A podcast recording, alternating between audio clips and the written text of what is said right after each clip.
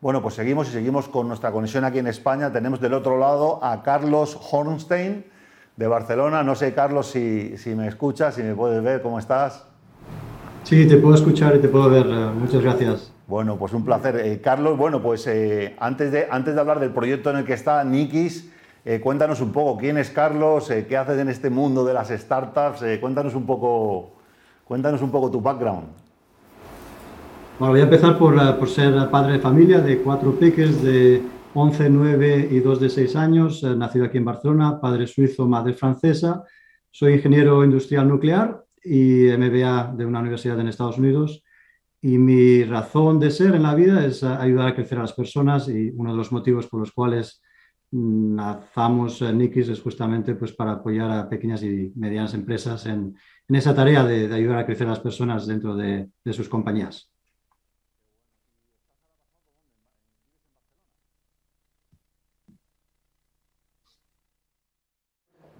Eh, ¿Vives en Barcelona, Carlos, o, dónde estás basado?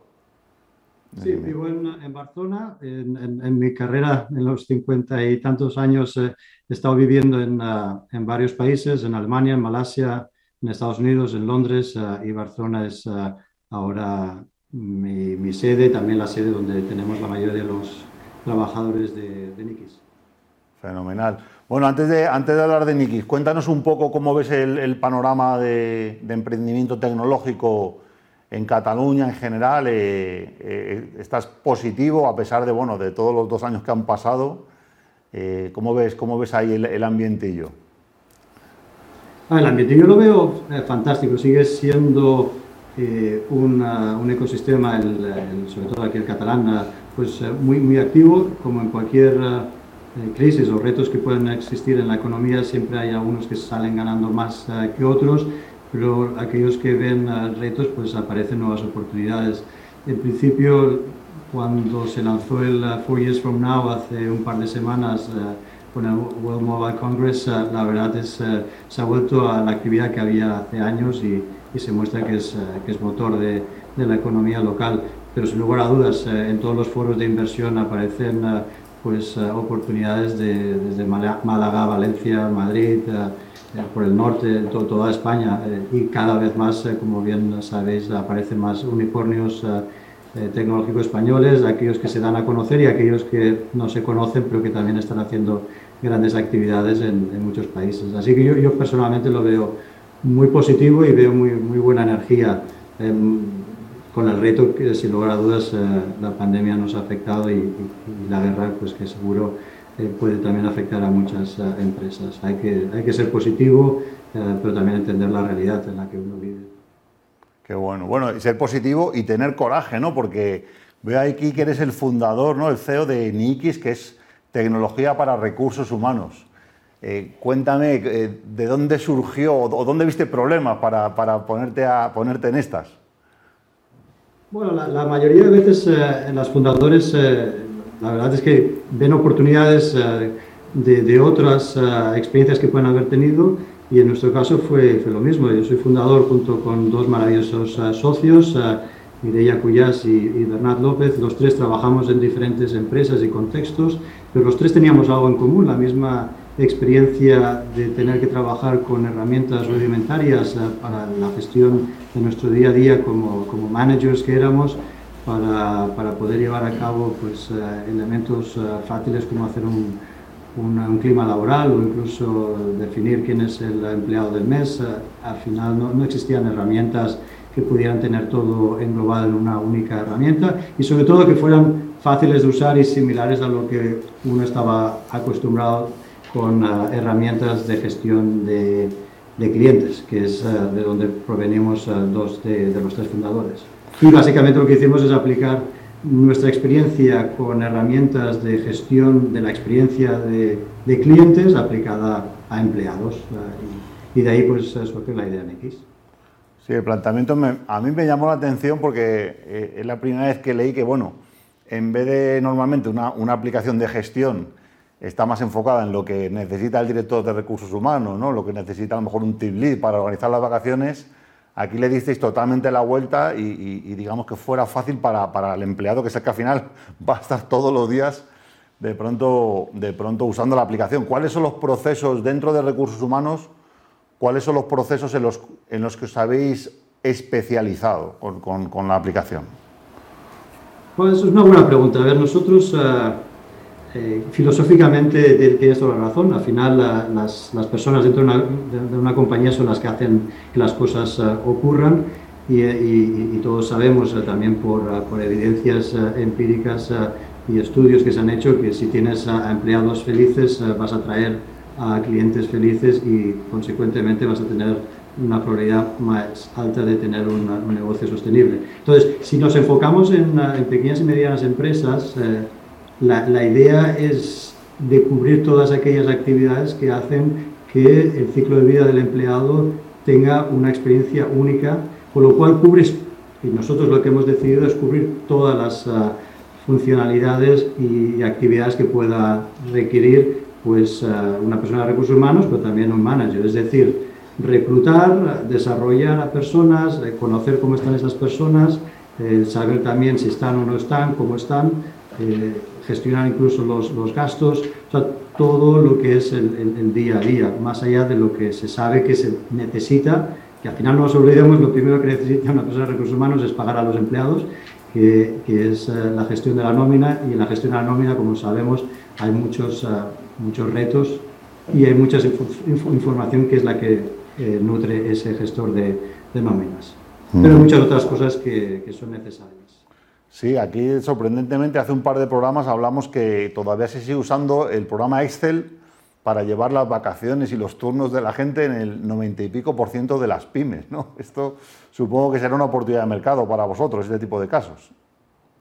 Sí, o sea, lo que nosotros eh, nos dimos cuenta, que éramos tres personas de tres empresas diferentes, en tres contextos diferentes, eh, hicimos un poquito de investigación eh, y nos dimos cuenta que efectivamente PricewaterhouseCoopers considera que el 90% de las pymes trabajan en Excel que, no me parece mal, ¿eh? es, importante tener eh, los datos, al final eh, es, necesario. La pregunta es ¿qué, ¿qué, es lo que va más allá. El, Excel simplemente es una forma de gestionar que te permite pues, facilitar algunos elementos, pero sabemos todos que los errores que se pueden hacer con el tratamiento de datos y sobre todo la poca facilidad de tener datos en diferentes lugares al mismo tiempo eh, pues eh, tiene sus limitaciones, esa es la realidad. Nosotros competimos eh, básicamente con el Excel y, es verdad que, que, también competían las empresas con Excel cuando gestionaban los clientes y su cartera de clientes en Excel y ahora pues utilizamos muchas otras herramientas, como bien sabéis, que han ido evolucionando desde chatbots hasta herramientas que te permiten hacer cuestionarios. Pues lo mismo está sucediendo ahora con, con los recursos humanos. Qué bueno. Y una cosa que me gusta mucho es que, eh, por lo que veo aquí, dais la oportunidad a empresas pequeñas que utilicen estrategias que se utilizan en las multinacionales. Pues yo, por ejemplo, personalmente, que he estado en varias multinacionales, sí conozco los, los, procesos de seguimiento con los empleados, pero a veces hablas con gente de una startup, ¿no? que a lo mejor pues, te juntas cuatro frikis, la gente se pone a trabajar y, bueno, cuido de la gente, sí, ganan bien y tal, ¿no? pero hay como 150 maneras más de compensar a las personas y también conocerlas. ¿no? Eh, yo me acuerdo de una cosa que me impactó mucho que aprendí en las grandes empresas, que era directamente te hacen un cuestionario y dice, bueno, tú sabes realmente eh, si, este empleado, eh, si tiene pareja o no, si vive solo o vive con su familia, si tiene, si tiene mascotas, si, si, si, si va de vacaciones, a dónde va de vacaciones, ¿no? Su casa está de alquiler o ha pagado, ¿no? Cosas que se solucionan porque eh, tienes el, proceso de performance review, cuando tú eres un gerente en una empresa grande, tienes un equipo fuerte de recursos humanos que te ayuda a decir, mira, pues para tú llevar un equipo de personas tienes que ah, pues, conectar con ellos, tienes que irte a comer con ellos, tienes un presupuesto para, para salir de un poco de la bola del trabajo y conocer a las personas, conocer cuáles son sus diferentes motivaciones, si tienen interés o no de hacer una larga carrera en la empresa. Y estos son procesos que de pronto, si están en una herramienta, sí ayudarían mucho a una pyme, yo creo, a que se beneficien de ellos, ¿no? A que digan, bueno, pues oye, somos una startup de 10 personas, pero ¿por qué no vamos a poner este, este, tipo de procesos que ayudarán mucho a solucionar problemas que estoy seguro que aquí está Pedro conmigo, que pasan, que muchas startups eh, eh, pasa que los equipos se rompen, ¿no? O, que no hay, o, que, o, que, crecen y no, y, no hay, y, no hay, y no hay conocimiento de gestión de personas, ¿no? Claro, que pasan de 10 a 100 muy rápido. Muy rápido, ¿no? Mm. Y esto es, esto es muy común también, ¿no? Empresas que, que crecen muy rápido. ¿Y, tenéis alguna experiencia en, este tipo de, de, de escenarios?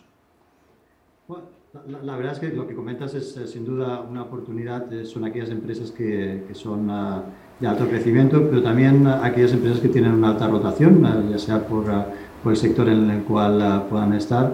Eh, pero sobre todo no nos podemos olvidar de que la, pandemia lo que sí que ha hecho es hacer que la gente valore más ese espacio que no tenían antes, el, de la, el ubicación física, para conocerse y hacer el seguimiento y, herramientas que te permiten hacer esa comunicación, ese sentido de pertenencia, no dejan de ser um, obvias. Uh, y es por eso que ahora cuando nosotros presentamos uh, y sobre todo a las personas de recursos humanos, lo que ven es que les ahorras tiempo facilitando la automatización y digitalización de procesos para preocuparse de empezar a conocer más a las personas y facilitar también a los managers para que conozcan a las personas, no solo a través del proceso de evaluación de desempeño continua, sino a través de una, una intranet en la cual puedes compartir, puedes eh, hacer logros, reconocimientos, todas aquellas cosas que no son las grandes empresas se, podrían, se pueden beneficiar, sino una pequeña empresa también es necesario que lo, que lo haga.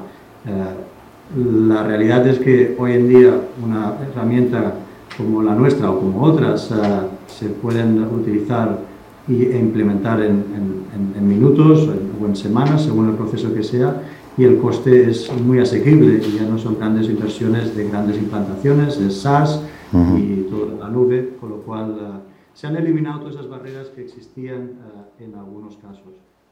Okay. Bueno, y aprovechando que estamos hablando también de temas de financiación, vosotros eh, sois una startup, os, os, os, apuntáis este tipo de rondas de financiación o sois una empresa de capital privado, lo que puedas compartir, si quieres compartir algo sobre esto. No, somos muy transparentes, uno de nuestra filosofía es ser muy transparentes, sin lugar a dudas. Eh, nosotros somos una, una startup eh, que ha seguido el ciclo de vida que, que antes uh, compartíais. Uh, el único reto que nosotros decidimos no hacer es ir a por Friends and Family, eh, fuimos directamente a Business Angels eh, profesionales y con un ticket eh, mínimo que fuera algo elevado para que nos aseguráramos que la gente que entraba pues hacía un, un due diligence correcto de nosotros.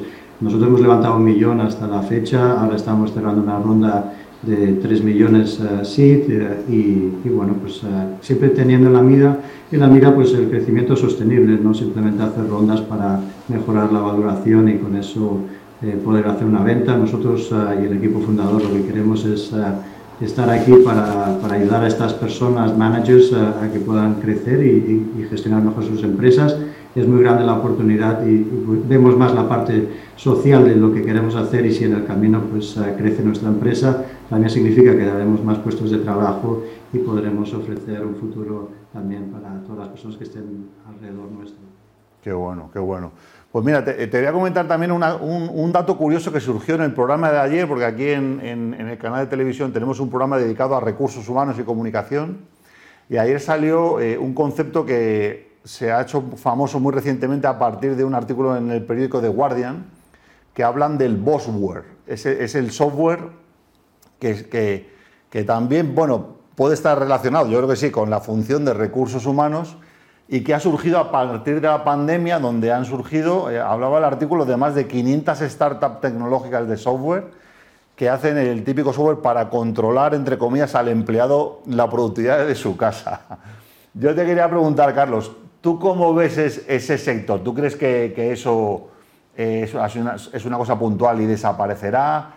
¿Crees que las empresas de, demandan ese tipo de soluciones? Porque según la investigación de The Guardian, muchas grandes empresas están utilizando software para, para un poco monitorizar la productividad de la gente trabajando en su casa, metiéndose más o menos en la privacidad. ¿Cuál es tu visión sobre eso? Mi visión es, eh, es una cuestión cultural eh, de cada empresa. Eh, eh, si se trabaja por, por, objetivos y se da claramente a, a, todas las personas que colaboran unos objetivos en los cuales se puedan lograr, ya sea desde casa, ya sea desde la oficina. Al final, para mí ese concepto es intrusivo, nosotros no entramos en esa, en esa dinámica. Al final, la idea de que pierdes el control porque la gente está en casa, pierdes la falta de productividad, puede que exista un elemento de productividad en algunos casos, en el cual pues, no se fomente tanto la, conexión entre, entre, diferentes equipos o esa parte de creatividad. Hay que buscar un punto intermedio. Pero la idea de control, nosotros la vivimos eh, en, México, que es donde estamos. Eh, hay un, hay un interés muy importante de control sobre las personas, de, de, copiar la, la, identidad de otras personas para fichaje. Yo creo que viene más por una cuestión cultural y de, empoderamiento a cada uno de los, de los individuos dentro de una organización y darles confianza, mm, yo creo que es eh, la primera premisa. Es verdad que te tienes que ganar la credibilidad y la, confianza de los empleados. Eh. Existe una oportunidad y seguro que hay gente que la pueda buscar eh, y que la puedan exigir empresas. Por nuestro lado, creemos que un buen líder es aquel que da espacio a las personas, les da una visión que les pueda motivar que pueda dar las herramientas suficientes para poder ejecutar con éxito ese trabajo, pueda medir ese trabajo y pueda ayudarle y desarrollarle con capacitación y con eso se logran los objetivos. Fenomenal. Bueno, pues Carlos Horsten de Nikis, muchísimas gracias por, por, estar con nosotros. Te invitamos a que te quedes también para la tertulia final. Eh, y bueno, eh, preguntarte un poco sobre el call to action. Si, si, una empresa a día de hoy ya quiere decir, bueno, vamos a probar la aplicación de Nikis, ¿cuál sería el primer paso que tiene que hacer? Ir a la web, ya se puede dar de alta directamente, es un, es un SaaS puro. Es un SaaS puro, van a, la web nikis.com eh, y ahí eh, tiene todas las posibilidades de hacer una, una, demo con el equipo, estarán encantados, darle el, software para que lo prueben y ellos mismos eh, puedan configurarlo y, utilizarlo en, en una semana. Fenomenal. Pues muchísimas gracias, Carlos. Bueno, aquí veis un super ejemplo de una empresa pues, que está basada en Barcelona, eh, tecnología made in Spain y bueno, pues todas las empresas que os estoy planteando soluciones de tecnología para procesos de recursos humanos, pues no hay que irse a Silicon Valley. Aquí mismo lo tenéis en nikis.com.